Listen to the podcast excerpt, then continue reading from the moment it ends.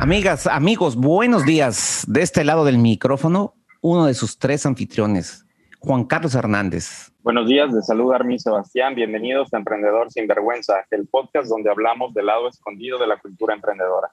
Buenos días, les saluda Toño Ocampo. Como casi todas las semanas, estamos aquí para ganarle terreno a la inconsciencia emprendedora. Estamos terminando la última semana de marzo del 2021. Arrancamos. Voy a empezar por, la, una de las preguntas que tenemos preparadas para el día de hoy y es la siguiente. A ver qué, qué piensan. Dice, ¿el cliente siempre tiene la razón? El cliente correcto, sí. ¿Qué, qué sería el cliente correcto?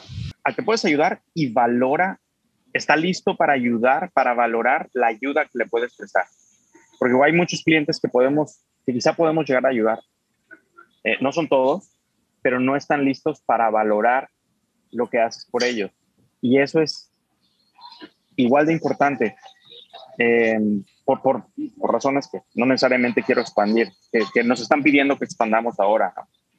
Eh, y, bueno, y es uno de los errores. Mm, es, es quizá, quizá sea, estaría en mi, en mi terna para peleando por el error más común eh, eh, de los emprendedores novatos y no tan novatos.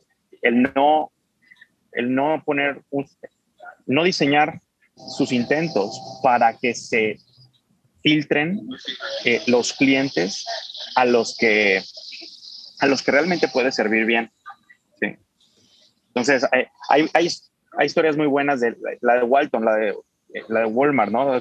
oye, es el, el, el neumático, ¿no? Dice, oye, esta señora eh, llegó a devolver neumáticos y estaba unos que, había comprado, ¿no? Y, es, eh, eh, y, lo escucha Sam Walton y entonces se acerca y le dice, bueno, recíbeselos, ¿no? Si los quiere devolver, que los devuelva. El cliente tiene la razón, ¿no? Este, em, y, luego le dice el vendedor a, a, a Sam, dice, sí, pero es que no los compró aquí, ¿no? Este, y él de acuerdo, también recíbeselos, ¿no? Entonces es como una, eh, eh, historia de la exageración y, quizás, quizás sea el caso correcto para, para, para, quizás Sam Walton hizo lo correcto en, en ese caso, pero porque esa señora era parte del, del segmento al que le quería vender. Entonces, en su fórmula funcionaba. Tener un sistema que escoja a los clientes correctos. Entonces, ahora, para el que está preguntando esto, que, que creo que estaba pensando en la universalidad de los clientes, la mayoría de las personas que nos hacen esta pregunta, eh, la respuesta es no. Sí. O sea, si, si te estás pensando, el cliente, si tu pregunta es, ¿todos los clientes siempre tienen la razón? La respuesta es no. no se ha escuchado hasta la ley de Pareto, ¿no? El 80-20. y por ahí dice, ¿no? Que, el, que se aplique muchas cosas y en una de ellas es en tus clientes, ¿no? Que el, como que el el 80%, el 20% de tus clientes te van a proveer 80% de las ganancias y el, 20% de tus clientes, hay un 20% también que te va a proveer el 80% de tus problemas, ¿no? Entonces, este, eh, bueno, si agrego eso a que hay un, un consejo que he leído en varios libros y he escuchado de, bueno, que no debes tener miedo de despedir a tus clientes. ¿No? Los clientes malos, este, sin miedo, despídelos, ¿no? Que es como va por aquí, si el cliente tiene siempre tiene la razón, no, el cliente no siempre tiene la razón y el cliente que no está dispuesto a escuchar cuando no tiene la razón, despídelo y, busca clientes que, que sean más, eh, pues, estén más dispuestos, estén dispuestos a trabajar contigo, ¿no? Y no simplemente que les sirvas. Ahora, yo creo que ya lo dijimos, pero ahora, ¿cómo le ayudamos en forma práctica a la gente que está preguntando esto a realmente implementarlo, no? Porque mi experiencia es, eh, a veces es, o sea, ya sabemos qué hacer, ¿no? ¿Cuál es la acción correcta? Pero, ¿cómo, cómo pasarlo a la acción? ¿Cómo implementarlo, no? Em, y, y decir que no cuesta trabajo, a unas personas les cuesta más, otros menos y otros hasta lo disfrutan. Pero, o sea, el, el tema es el poner límites, el coraje. Y, eso es un tema de claridad y corazón. Aquí les estamos dando la claridad de por qué es indispensable, ¿no? Eh, eh, no decirle sí a todos los clientes. Pero, pero luego es, ok, ¿cómo encuentras el corazón, el coraje para, para que eso no se sienta tan, tan mal? Porque lo que yo he visto es que cuesta mucho trabajo. Eh, y una de las maneras, o sea, sistematizarlo es la, una de las maneras, creo que más efectiva. O sea, la gente dice, no, no, no soy yo el que te está diciendo que no, es el sistema, es la política. Echarle la culpa a la política, es el protocolo de calidad, es el sistema de calidad, es el... ¿sí? Eh, eh, y, eso disminuye mucho la resistencia. y el primer filtro también son los precios. no negociar precios, no bajar precios. El de, el de es, no todos los negocios son susceptibles de eso, muchos sí, con un poquito de adaptaciones, ten tres tiers de precios, ¿sí? Eh, y que el cliente negocie, o sea, el, cliente elija qué precio quiere pagar por tu servicio, escalonado, y tu tier, el menor tier, tu tier menor, el, el, precio más barato, que ya filtre todos los clientes que, que no valoran, que no están listos para valorar tu servicio, tu tiempo. Entonces, eh, eh, eso sí, en, sí. yo, yo creo que aquí eh, es bien importante, digo, eh, claro, cuando empiezas a lo mejor no lo sabes, ¿no? Pero, pero tienes que diseñar el tipo de clientes que quieres atender.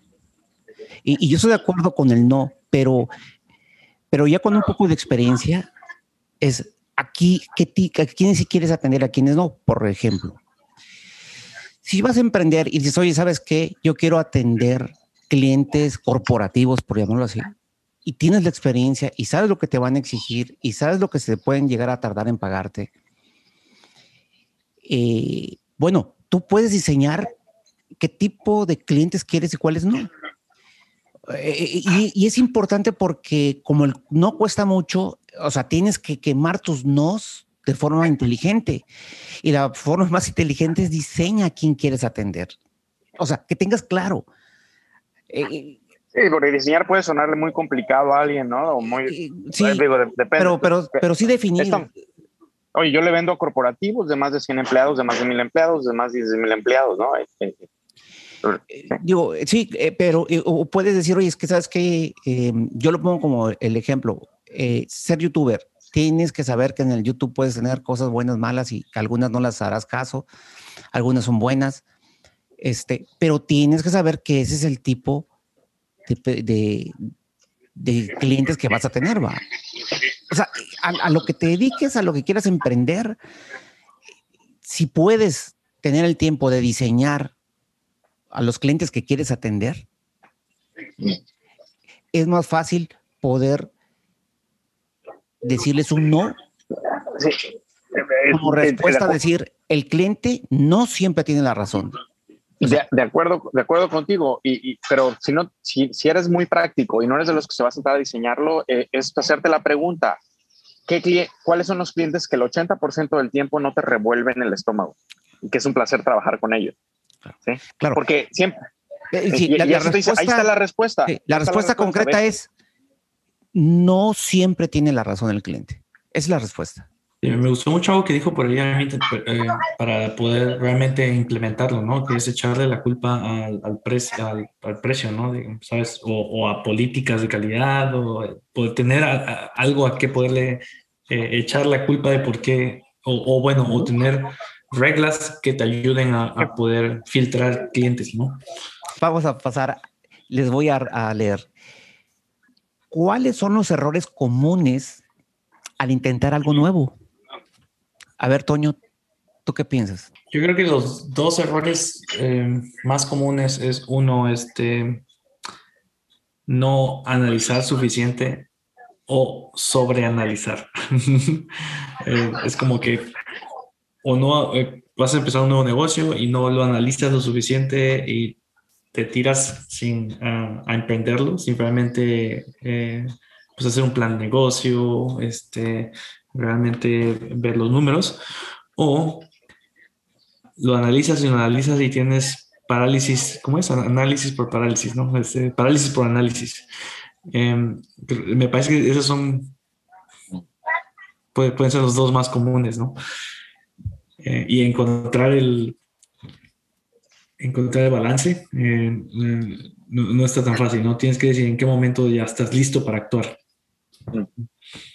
Exceso de análisis o, déficit de análisis. O déficit. Sí, sí, eso, abarca mucho territorio. Es que es más común en tu entorno, lo que has visto es exceso de análisis o déficit de análisis. O mejor dicho, en tu caso, ¿no? Con las veces que has metido tú la pata, ¿qué ha sido más? ¿Un exceso de análisis o un, un déficit de análisis? Yo creo que en general ha sido más déficit de análisis. Puedo poner un ejemplo, por ejemplo, este, lo que he visto, eh, mi, mis papás, ¿no? Siempre han estado emprendiendo, eh, toda la vida han emprendido, ¿no?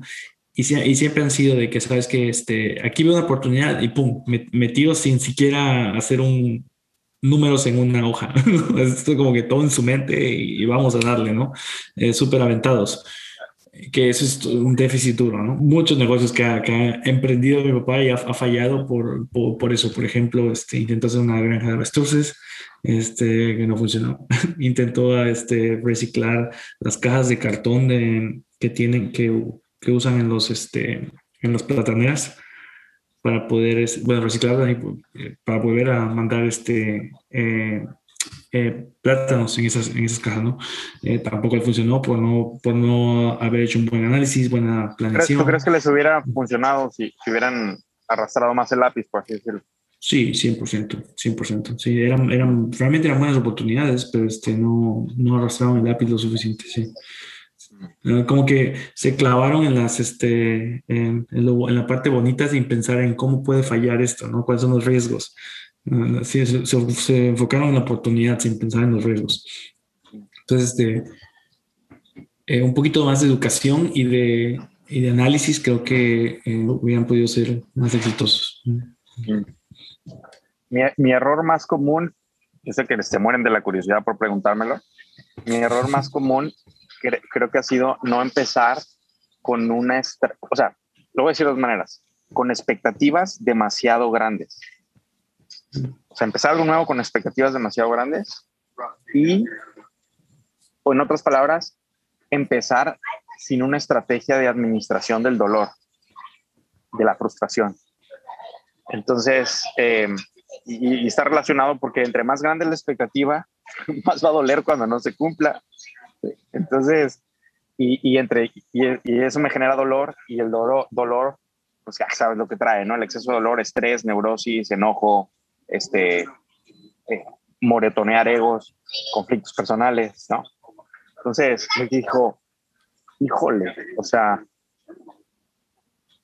eh, eh, cuánto más rápido hubiera podido aprender cosas y por lo tanto generar resultados si, si, pues sí, la humildad. O sea, si hubiera empezado con una, una, una, una humildad aterrizada que me diera un marco para interpretar eh, el feedback que el territorio, eh, el, el, feedback que el, territorio me daba, ¿no? O sea, por ejemplo, Groupon, cuando empecé, ¿te acuerdas? A ver, cuando te acuerdas cuando empezamos eh, la competencia de Indinero y FreshBooks en México, bueno, era más de Indinero. ¿Cómo se iba a llamar? Este, Febox, ¿no? Nuestro intento. Febox. Entonces, em, em, expectativas, empecé con expectativas agrandadas, ¿no?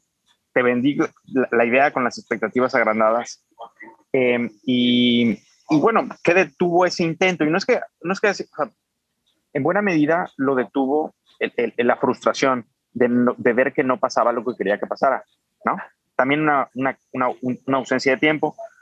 Eh, y, y, bueno, em, sí. Entonces, pain management. Tener estrategias antes de empezar con invadir el nuevo territorio.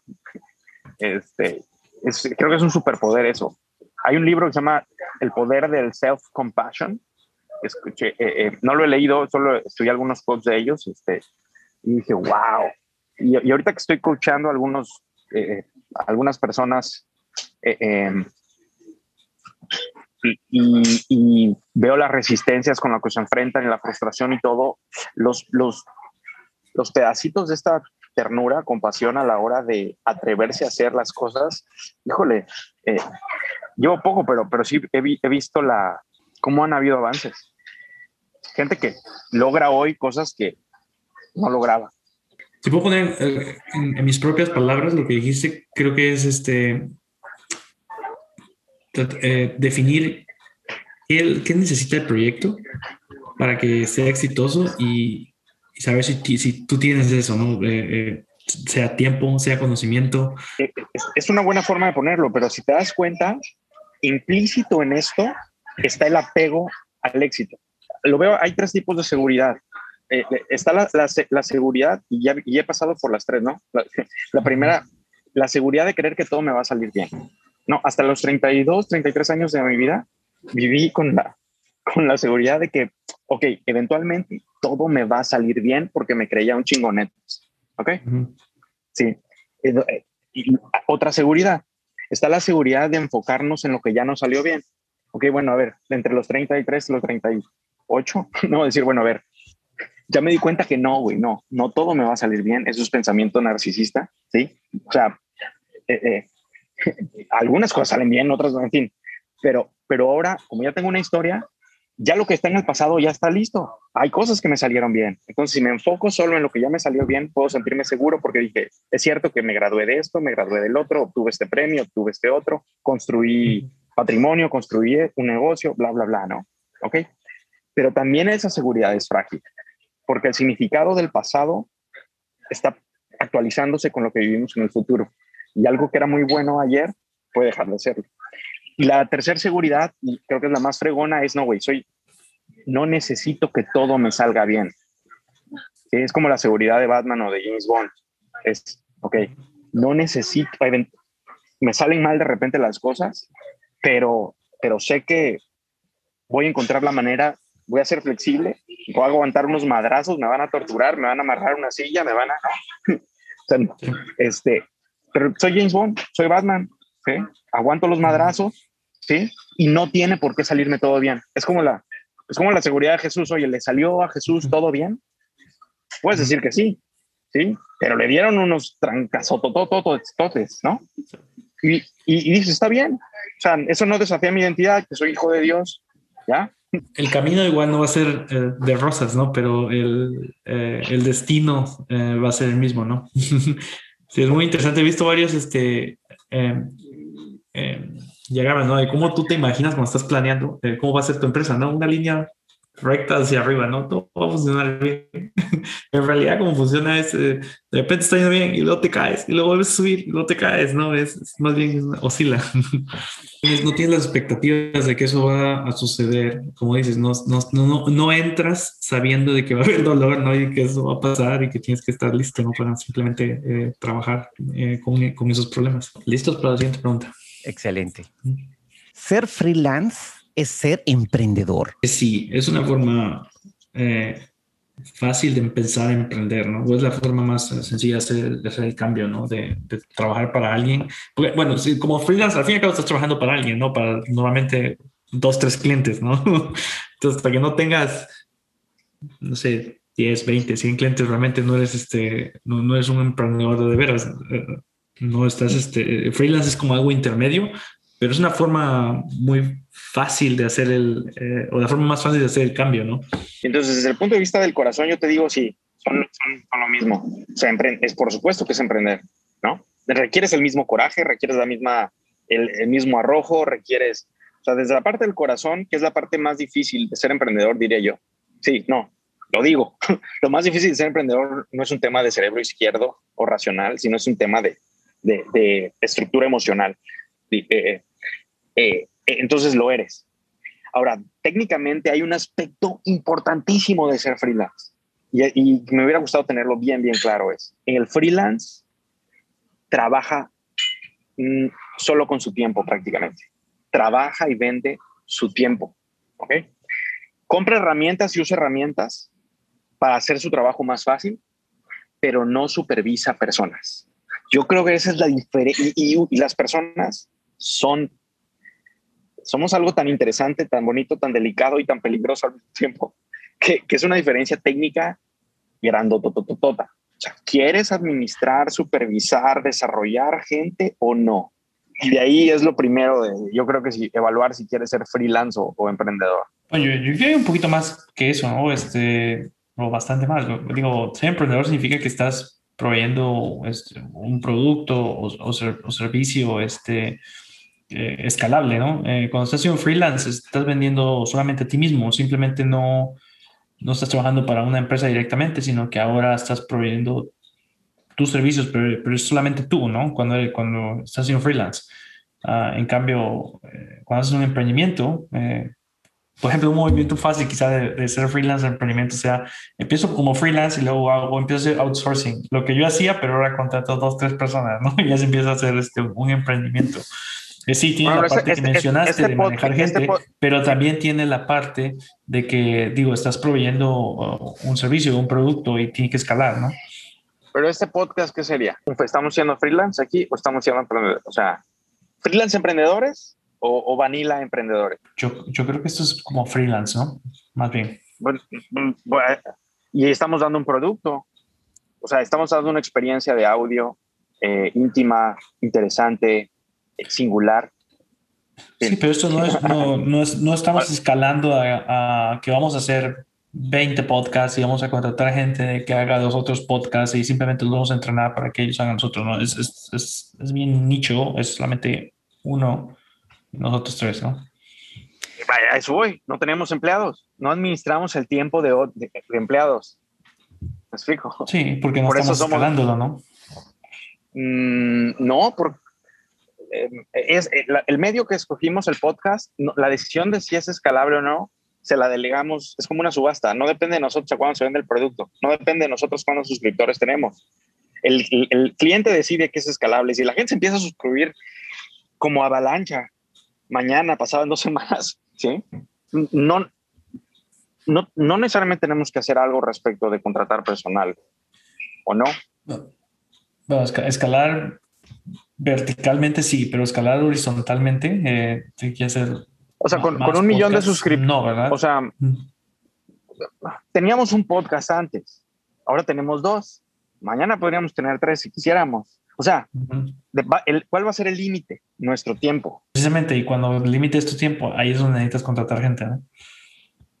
Es correcto, y es donde digo que la diferencia principal entre el freelance y el emprendedor es el, la disposición a supervisar gente y a contratar gente. El freelance normalmente se entiende de que tú estás vendiendo tu tiempo. Básicamente, esa es como la, la cognitiva, ¿no? De que estoy vendiendo mi tiempo cuando soy freelance. No estoy vendiendo un producto. Estoy de acuerdo contigo y más, y más en la industria de software. Para mí, freelance no es ser emprendedor. Freelance es vender tu tiempo, tu tiempo tuyo, único.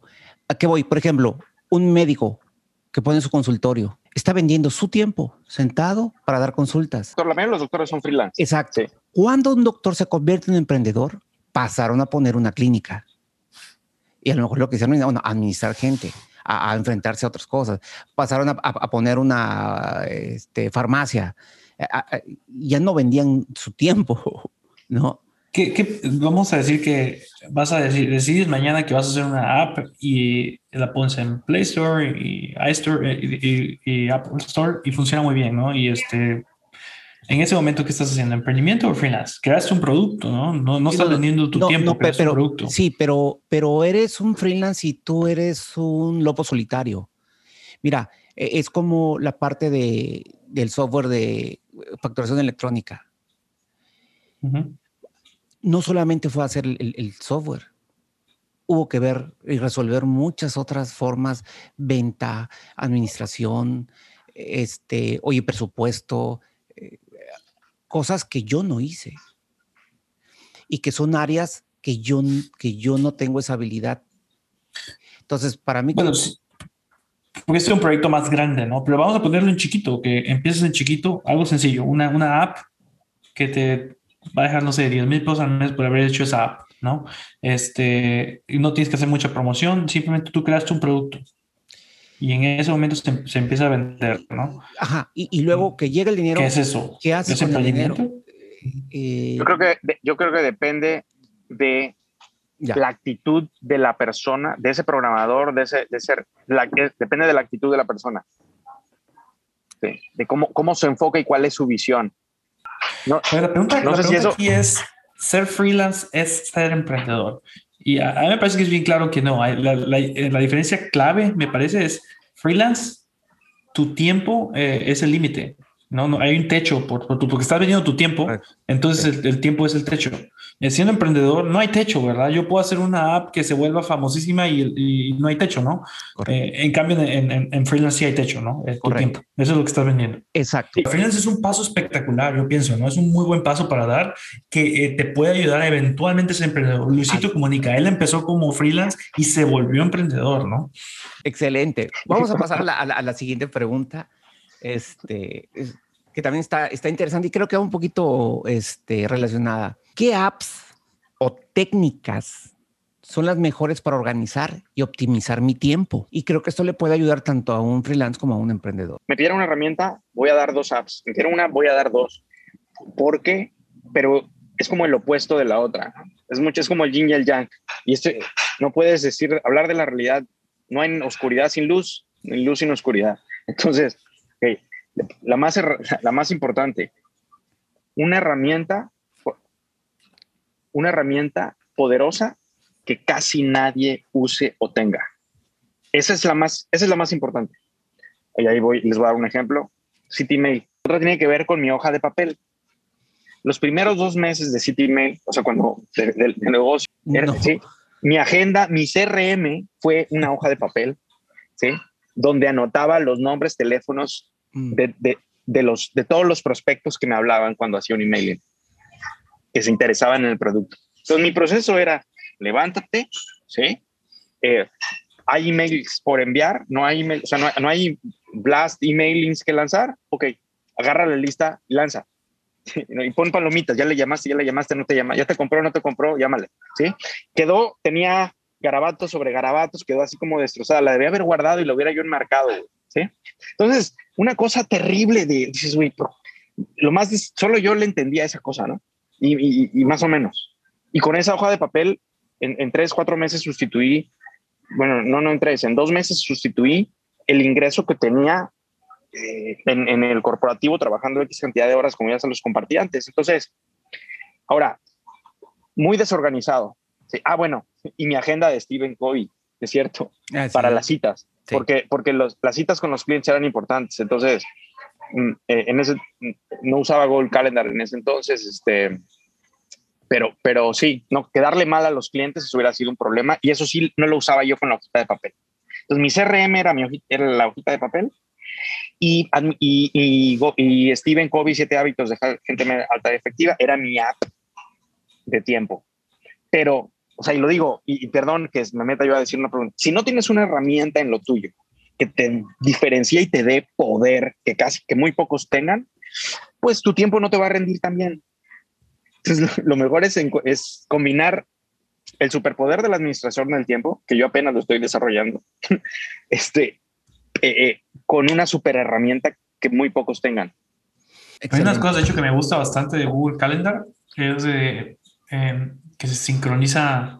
Bueno, me imagino que esto es algo de, de Google, pero, mi correo de la oficina tengo, está hosteado en Google y aparte tengo mi cuenta personal, ¿no? Entonces yo puedo poner una junta personal, un, lo de que te voy al doctor, por ejemplo, o tengo que hablar con alguien de inversiones, este, o grabar un podcast. O grabar un podcast a la una, dos de la tarde en un martes, ¿no? Entonces, este, Google automáticamente sincroniza este, eso a mi calendario de la oficina, simplemente pone ocupado, ¿no? No dice cuál es el tema de la, eh, porque es privado, pero dice ocupado y entonces ya, ya nadie puede poner juntas ah, para mí en ese horario porque ya estoy ocupado, ¿no? Entonces esa, esa parte va que sí, ese calendario me ayuda mucho. Excelente, muy bien. Bueno amigos, pues esas son las este, apps que, que usamos. Habla, aquí también preguntaban técnicas. Y yo creo que una de las técnicas es medir tu tiempo, o sea, ser consciente de lo que te está costando las actividades que estás realizando. Yo creo que una de las cosas que a mí me ha costado trabajo a como he empezado a tener más responsabilidades, o sea, antes ah, era como que, bueno, trabajo en este proyecto y es lo único que estás haciendo, ¿no? Entonces hasta que lo termines y listo, ¿no? Pero pues como vas creciendo en tu carrera o vas este o, o eres emprendedor, vas a tener más y más responsabilidades, vas a estar trabajando en dos, tres proyectos a la vez, ¿no? Y tienes que poder dedicarle tiempo a todos, ¿no? Y eso me costaba mucho trabajo decir, ah, no, este, yo no, no, no quiero, quiero hacer una cosa a la vez, la termino y luego voy con la siguiente, ¿no? Me costaba muchísimo trabajo. Entonces, este, eh, esa administración de tiempo es importantísima, ¿no? Donde dices, ¿sabes qué?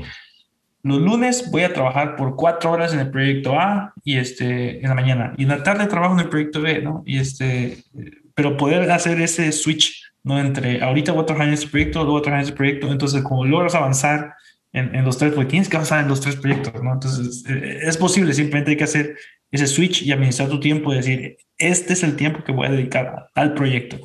Entonces, luego al otro. Suena algo que es muy sencillo, pero a mí, a mí me costó mucho trabajo. De acuerdo. Y otra de las técnicas que, he utilizado también es poner, oye, los lunes reviso correo o lo reviso tres veces a la semana, pero en cierto horario, ¿no? O sea, y, no estar que, que me interrumpa, estar viendo cada vez que llega un correo, ¿no? Este, oye, tal día, bueno, voy a revisar, este, cobranza, o, o, o sea, sí estructurar tu tiempo. Es una de las técnicas que recomendamos mucho. Es, es un buen punto, sirve, sirve para todo pero mis, mis, inversiones las veo una vez al mes, ¿no? Este, eh, que hago mi cita con, con dinero, es, es importante. En, en, toda la vida puedes realmente administrarlo, ¿no? Es mejor hacer las cosas en, en, en bulk, en, en, paquete, que una a la vez, ¿no? Sí, la cita con, del dinero, me acuerdo que me, que me la compartiste, ¿no? Ya tengo mi cita con el dinero una vez al mes y tratar de hacer, ¿no? Todo lo que tiene que ver con administrar el dinero en, ese, en esa sesión de una hora, hora, dos horas, no sé, pero... Sí, literal. Ahí pago tarjeta de crédito, pago todo lo que tenga que pagar y aparte este, eh, veo cómo van las inversiones y ah, planeo qué voy a hacer ese mes. Esa cita con el dinero, de ejemplo, ¿no? Una cita recurrente contigo mismo para hacer una tarea en particular de mantenimiento. Eh, algo que, que, que, me, que me ha servido a mí y, y me dolería haber no tener activo hoy, creo que es categorizar mis tiempos. Este, varias cosas de las que ustedes han dicho no las, o sea, las, las he probado, pero no, no las tengo vivas ahora, unas y otras no, pero esta, esta sí la tengo viva y híjole, cómo, cómo es importante. Tengo mi, categorizado mi tiempo en, por niveles de energía. Alta energía, baja energía y, y, media energía. Y entonces, rato y el tiempo lo tengo eh, más o menos mi alta energía es desde que me levanto hasta la una de la tarde, ya estirando, ¿no? 12, 12 del día máximo. ¿sí? De 12 a 3, 4 hasta antes de comer es energía media. Y de 4 más o menos a 7 no sirvo para nada, o sea, es, es baja energía. Entonces, cuando ya tengo categorizado más o menos, okay, ¿qué tareas, por ejemplo, la creatividad, cosas nuevas, nuevos, la creatividad o la exploración? Para mí necesito del armín de alta energía, entonces cuido que eh, para mí es el tiempo más valioso, es el que tiene el costo de oportunidad más caro. Y entonces, como ahorita, ¿por qué estamos haciendo esta podcast en la mañana para mí? Porque, porque sería inservible, sería, ¿no? Así es, yo sería, me sentiría inservible haciéndolo por la tarde, ¿no? Este, alguna excepción se hace, pero, pero, pero la generalidad es la mañana, ¿no? Muy bien. Entonces, sí, eso, eso ha sido bien valioso para mí. Interesante. Excelente, muy bien. Perfecto. Bueno, vamos a pasar a la siguiente pregunta. ¿Necesito una estrategia antes de emprender? Sí, sí no, es no? lo que yo creo que sí, es lo que hablábamos antes, ¿no? Puse dos ejemplos de cómo mis, mis papás no eh, fallaron en sus emprendimientos por, por no hacer análisis suficiente. Eh, sí, definitivo, creo que tienes que tener una estrategia, tienes que hacer un buen análisis, eh, que, que, te dé la seguridad. ¿no? Yo digo que sí, ok. Yo, yo digo para variar, ¿verdad? Este, si eres, si tienes flexibilidad, no necesitas, no, no necesitas una estrategia para, para, para emprender. Necesitas mo, movimiento y flexibilidad. ¿Sí? Otra manera, para, para decirlo, Toño, porque vi tu, vi tu cara. Entonces, ay, déjame te digo que... Suena que eso es parte de la estrategia, ser flexible.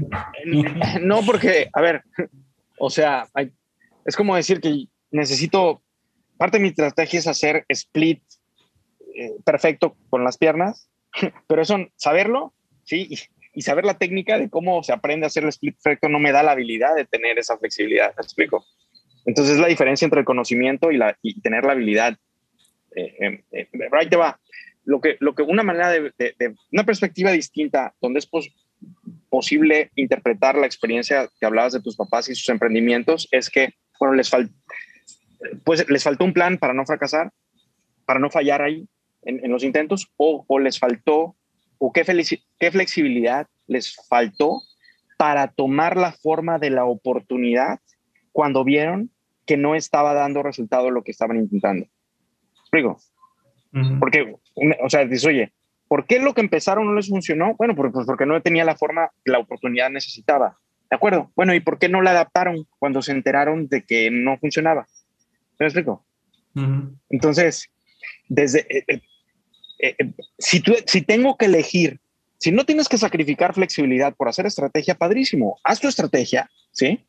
Y, no pierdas la flexibilidad que tienes y construye más. Padrísimo. Y tus posibilidades de que te, que te vaya muy bien aumentan exponencialmente estrategia con flexibilidad. Ah, pero si vas a, si por hacer estrategias sofisticadas, mucho, o sea, investigación, análisis, eh, vas a creer que la vas a poder hacer sin, sin flexibilidad, sin tener que ajustar tus intentos de manera dramática cuando algo no funcione. Entonces, olvídate de la estrategia y vete por la flexibilidad. Sí, eh, estoy de acuerdo. O sea, parálisis por análisis eh, es definitivamente el extremo, un extremo, y, y no análisis es otro extremo, ¿no? Tienes que tener un, un balance. Entonces, yo creo que sí se necesita estrategia. Eh, eso me queda muy claro. Tienes que tener una estrategia. No tiene que ser algo súper sofisticado, eh, pero tienes que tener algo, ¿no? Híjole, voy a hacer un proyecto, aunque sea un proyecto de una semana, o, de tres, cuatro días, si quieres, me pongo a dibujar algo en un papel antes de que me lo, ponga a hacer, ¿no? Necesito una estrategia, necesito un bosquejo de lo que voy a hacer, ¿no? Eh, aún así sea algo, algo chico de dos, tres días, ¿no? Lo que, me, lo que está haciendo la estrategia es indispensable. Yo creo que es indispensable. No tiene que ser una estrategia súper compleja. Estoy de acuerdo con la flexibilidad. Como a mí me gusta mucho algo que dice Mike Tyson. Uh, everybody has a plan until they get punched in the face. no, este, tienes que ser flexible, ¿no? Porque te van a dar golpes y cuando te dé el golpe tienes que saber reacomodarte, ¿no? Entonces, sí, la, la flexibilidad es importante, 100% de acuerdo. Pero sí creo que tienes que tener una estrategia. Ahora vamos a pasar al siguiente punto, que es lo que siempre platicamos aquí en este podcast.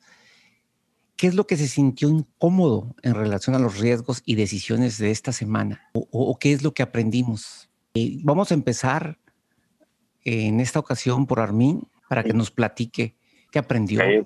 Yo quiero compartirles, estoy en una semana eh, eh, extraordinaria, estoy en modo explorador, buscando oportunidades eh, de inversión eh, con el cajón, con el la parte de mi patrimonio, que es el cajón que le llamo Disneylandia, eh, Disneylandia o MBA, colegiatura, que, para, para un emprendedor no hay mucha diferencia, creo, entre, entre el fondo que es divertirse y el fondo que es aprender. No, para mí es más o menos el, puedo invertir en viajes o en, libros y siento que estoy invirtiendo en algo muy parecido, ¿no?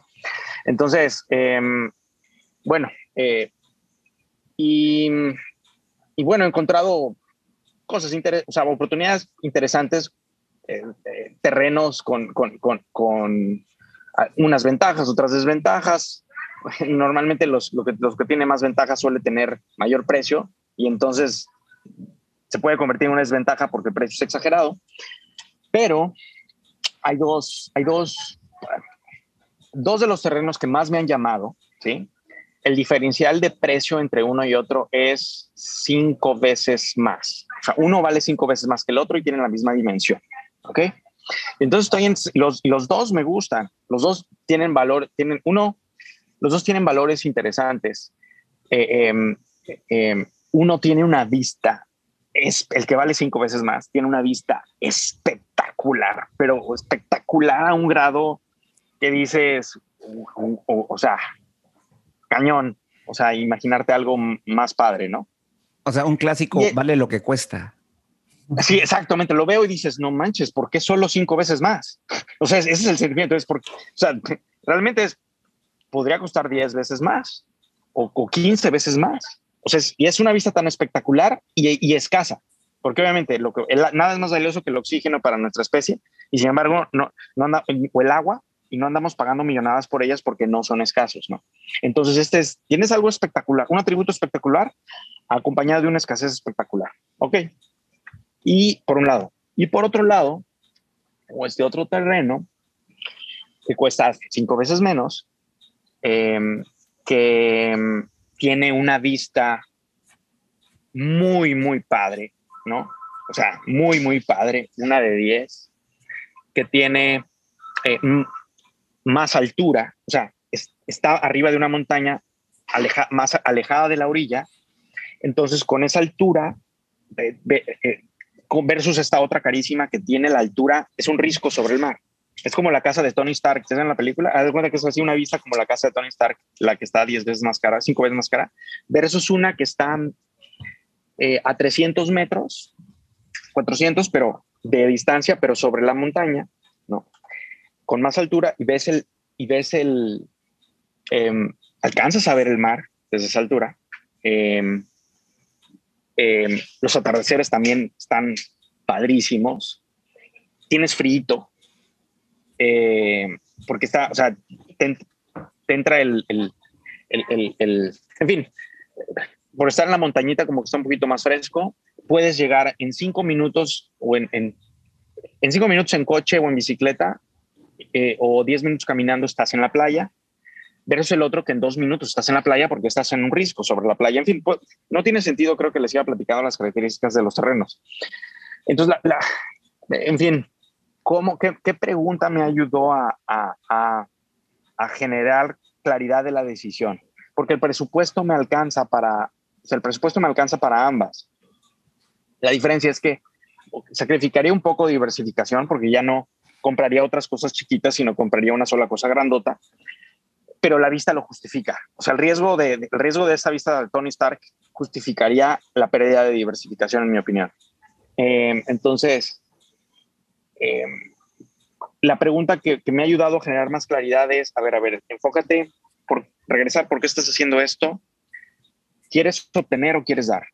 ¿Cuál es, ¿Por qué estás haciendo esto? ¿Necesitas esto para vivir? O sea, porque, y no, dije, no, ok, esto es para ti. ¿Estás tomando recursos del cajón de Disneylandia? Sí, ok. Entonces, eh, esto, eh, ¿quieres que se sienta bien? De acuerdo. Bien, entonces, ¿qué se siente bien? Y em, se siente bien dar. O sea, se siente bien. Lo que, lo que es, ¿qué es lo peor que se sentiría mal? Es haber muerto con una, dejar esta vida con una vida vivida muy, muy grandota.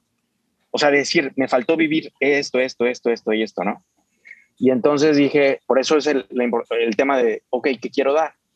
Y entonces dije, bueno, y, me sorprendió que, que el proyecto, el, terreno del chico me ayuda más a dar lo que quiero dar que el terreno grande. Porque el terreno, o sea, parte de lo que quiero dar es como mostrar y demostrar que se pueden hacer cosas espectaculares con recursos limitados. Entonces, eh, acá estoy creando lo espectacular con algo alcanzable para muchos. Y acá estoy partiendo de lo espectacular para usar lo espectacular y acá estoy intentando crearlo donde no existe. Y entonces es como que es, ahí encontré una energía, un bisturí para separar y decir, ok, vale la pena dejar la oportunidad de este terreno súper mega fregón para alguien que vaya a crear algo nuevo en el mundo con él. ¿eh? Y, y, yo me enfoco en este. Y bueno, es lo que, el tema es, lo que quiero compartir es, wow, me, otra vez me sorprendió esto de cuando nos enfocamos en dar y no en recibir. La ¿Cuántas claridades podemos encontrar ahí? Excelente. Toño, ¿tú qué nos puedes platicar? Pues este, en los últimos, uh, el último mes he estado trabajando en, invertir en, bienes raíces por, por acá, por Estados Unidos, en, en, en, ciudades que están creciendo mucho, como Kansas City, Dallas, eh, San Luis, Missouri y Nashville. Y lo que me ha sorprendido de esta experiencia es la, la, importancia de tener una, una buena red de, de, gente con la que estás trabajando. Ahora este, em, puse una oferta en un duplex en Kansas City. Y la, la, gente con la que bueno, ya sabía que esta red de gente era, muy buena, eh, un amigo me la recomendó, em, pero la verdad que han habido un par de situaciones que me he quedado impresionado. De que, por ejemplo, una, un préstamo que estaba sacando para, esta, para una de las casas, em, se me hizo un poco caro al principio. Dije, híjole, ¿cómo, cómo el préstamo es, un poco caro? ¿no? Entonces agarré y, y, saqué otra, otra cotización en otro lado porque se me había hecho un poco caro y la otra empresa me, lo dio un poco bastante más barato. Y no, no, sí lo hacemos y ya, vamos a cerrar hoy, ya está, vamos a cerrarlo hoy, el préstamo para que quede y te lo vamos a dar más barato y que no sé qué. Y yo, bueno, déjame primero, tengo un mentor aquí que me está ayudando con esto, déjame platicar con mi mentor para darme un poco mejor idea y que no sé qué. Y me dijo, mira, comprar los detalles, este, pueden haber problemas, pues como es un duplex, este, luego eh, son dos diferentes lotes, ten cuidado, hay, hay que checar bien los detalles, ¿no? que, órale, híjole, bueno, bueno, déjame checar los detalles bien, ¿no? Entonces empecé a checar los detalles em, em, y hablé con el, con el primero que me estaba dando la hipoteca, ¿no? Y el primero, mi híjole, la verdad es que ya chequé, no, este es el mejor precio que podemos dar, porque en, sí, son dos lotes. Eh, bueno, en fin, el chiste es de que tenía sus eh, intricancias el, este, este préstamo el el, otro eh, que me quería vender inmediatamente no, no se había dado cuenta y, este, eh, y solamente estaba interesado por vender, ¿no? Eh, en cambio, la otra persona no, realmente estaba, eh, el que está dentro de la red estaba interesado en dar un mejor servicio, en crear una relación, me, y me sacó de un problema, ¿no? lo mismo está pasando ahorita con las, este, estamos haciendo inspecciones para detectar que todo esté bien con las propiedades y súper quisquillosos de que, bueno, si va a haber un, este, algo que va a requerir mucho, este, eh, muchos arreglos, eh, eh, bueno, entonces nos salimos de la transacción, no hay problema, ¿no? Da que la importancia de tener esa calidad de gente, ese tipo de gente que te pueda ayudar a, pues, a, resolver problemas o, a salir de un problema. eso es lo que he aprendido. Este, es, vale muchísimo tener esa gente que te pueda ayudar. ¿Qué acción te llevó a encontrarla? ¿Qué acción te llevó a encontrar esta gente esta red? Tiene años que quiero invertir en bienes raíces, este, pero en Seattle es muy difícil porque los bienes raíces ya están demasiado altos en precio. Em, es difícil que puedas este, em, conseguir una propiedad que te pueda dejar eh, algo el primer año. Em, entonces, por eso no lo había hecho, pero tengo años que lo quiero hacer. Pero un amigo me comentó de esta oportunidad donde puedes invertir en, en, regiones donde todavía está creciendo, entonces no están tan altos los precios y tú básicamente pones 25% de tu dinero y te deja inmediatamente. O hablando con él, eh, dije, bueno, esto es una buena oportunidad, él ya lo hizo, un amigo que lo respeto mucho, muy inteligente en cuestiones este, financieras. Entonces dije, bueno, si él lo hizo, déjame checar. Y eh, platiqué con, con, varios que están en esta red, me dio bastante confianza y ahora que estoy trabajando con ellos, mm. híjole, muy bien. Un amigo, te un amigo que, que admiras te recomendó que exploraras en esta dirección y encontraste valor ahí. Encontré bastante valor, sí. Padrísimo. Excelente. Vamos a pasar al cierre de este podcast con la pregunta que a, mí me gusta mucho y es la siguiente.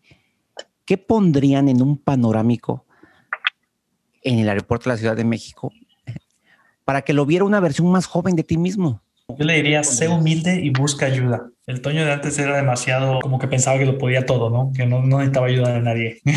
Se creía demasiado inteligente. Eh, el Toño ahora sabe, es más, es, es, más inteligente, es más sabio y sabe que no lo sabe todo. Entonces le diría, sé humilde y, busca ayuda. Armin, ¿tú qué, qué pondrías? Combina tus experiencias y habilidades únicas combina habilidades relativamente comunes para crear una, un superpoder poco común, que sea muy valioso. Entonces, híjole, eso, eso, está padrísimo y, y, la verdad es que le he sacado, le saqué muy poco provecho.